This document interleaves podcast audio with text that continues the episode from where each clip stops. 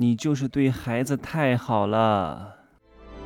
打造超能个体，拥有超量财富，帮助一百万青年人提高财富竞争力。大家好，我是真奇学长。在三四十岁的某一天，你会突然发现，生命当中最好的事情都已经发生过了，剩下的只是重复和老去。一年又一年，一天又一天，而孩子会冲走重复，让生活变得未知。它让你烦恼，让你牵挂，让你欢喜，让你惊讶，让你再一次经历童年，让你明白当年父母的心境，让你有理由买曾经求而不得的玩具，让你在痛苦时坚强，在危机中冷静，让你看到童年时的自己，看到他的勇敢，他的好奇，他的局促，他的不安，从而更好的理解自己，接纳自己。父母养育了孩子，孩子也陪伴了父母，父母和孩子滋养了彼此，也成就了彼此。在飞逝的时光中，他让未来有所期待，想得很美好。但这些东西啊，都是文艺小美白想的呀。大多数的亲子关系都是孩子痛苦，父母以后会更痛苦。真的，财富的背后全部都是关系的建立，啊，都是各种各样的家庭问题、夫妻问题，啊，这个子女问题。把这些问题解决了，赚钱真的会很顺畅。昨天一个粉丝也是我的一个好朋友来问我哈，他之前先是我的一个观众，后来变成一个合作伙伴，后来又变成我的粉丝。这个关系转变还挺挺挺多元的。他也是一个传媒行业的制片人哈，他有一个儿子十二岁，他跟我哭诉，他说他自己现在都快要得抑郁症了，他非常不开心，因为他的儿子十二岁动手打他。哇，我听到都吓死了。我说现在小孩这样吗？他当着他妹妹的面哈，他生了两个，当着他妹妹的面掐他妈的脖子，给他妈呵斥骂他妈妈，完全不把他当回事儿。他说：“我对这个儿子特别好啊，给他上国际学校，甚至我放弃工作来陪他成长啊，给他吃最好的，用最好的。他为什么这样对我呢？我对他这么好，哼，他凭什么这样对我？”我说：“你就是因为对他太好了，而且你对他的爱不是母爱啊，谁会在意一个保姆的爱呀？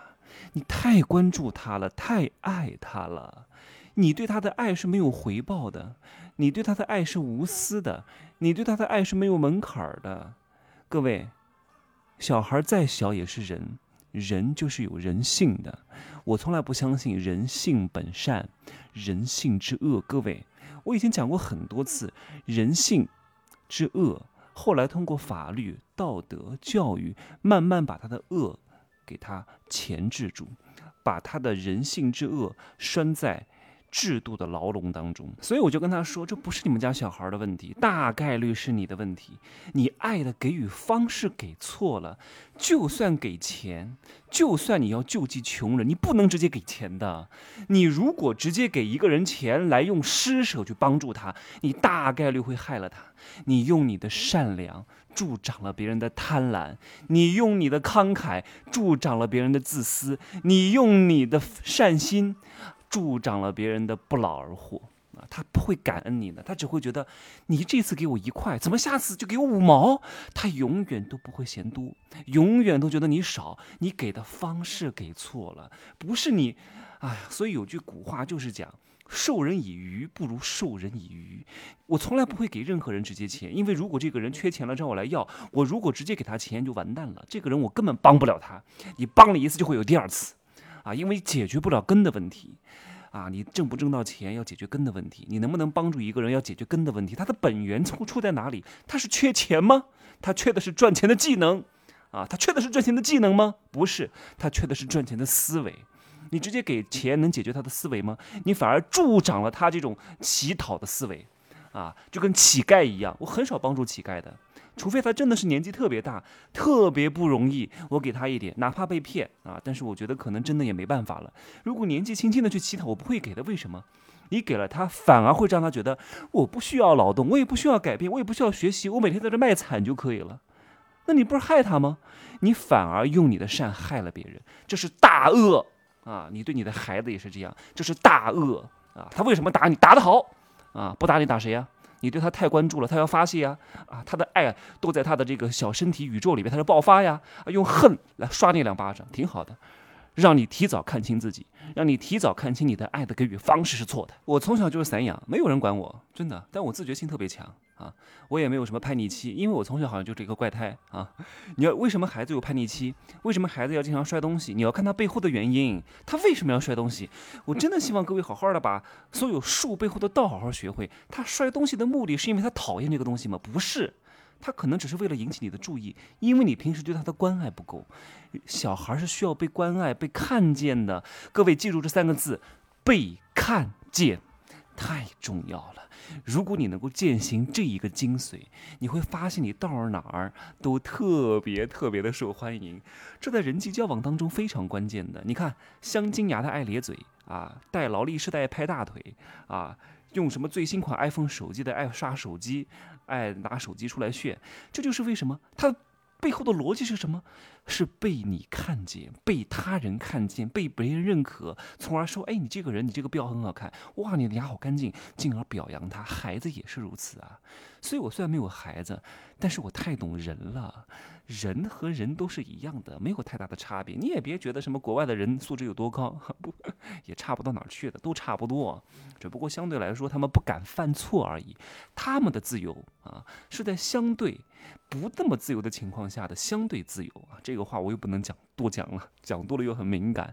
所以你要明白，孩子需要被看见，但是这个度你要把握好。你看多了，他会问：哎，你你瞅你瞅啥？你你你你你你瞅啥？东北人不就这样吗？你瞅啥？瞅你咋的？所以不能看多，你也不能不看。啊，跟人交往，你不能太有目的，你也不能没有目的，这个度要把握的特别好。你太有目的吧，其实谁都有目的，对不对？谁都有目的，真的。你约炮也是目的，谈恋爱也是目的啊，这个结婚也是目的啊，挣他钱也是目的。但是你别表现的这么明显，不要让我觉得你是唯利是图。但是你又不能没有目的，每天混在一块儿混吃等死啊，吹吹吹牛逼啊，讲讲八卦啊，讲讲别人的坏话，那这个就太没有目的了。这个度的拿捏是各位要修的。要通过各个各种各样的课程，各种各样的实践磨练，被孩子打啊，这也是一种教训哈，被教训过来的啊。我记得我高三的时候，呃，考艺考的时候背过一句话，叫“没有坚硬的巨石，怎能激起美丽的浪花？没有这个。”所有失败都是通向成功的阶梯。以前我背了好多名人名言啊，好多金句儿啊。因为高考的时候要什么即兴评书啊，要什么模拟主持啊，所以就得背好多。我把那个什么小故事大道理、什么成语大典全部都背了一遍，真的。所以我的词汇量特别丰富。好吧，那就说这么多哈。各位，好好的教育你的孩子，言传大于呃身教大于言传啊。不要五流的父母。当吸血鬼，四流的父母当巨婴，三流的父母啊当这什么？当保姆啊，二流的父母当教练，一流的父母当榜样。各位，榜样的力量很关键。如果你不是他的榜样，请给你找一个榜样，他的哥哥、他的姐姐都可以来当。当然，我也可以当他的榜样。很多我的好朋友都把儿子给我带，他说你以后要跟这个哥哥一样，跟这个叔叔一样。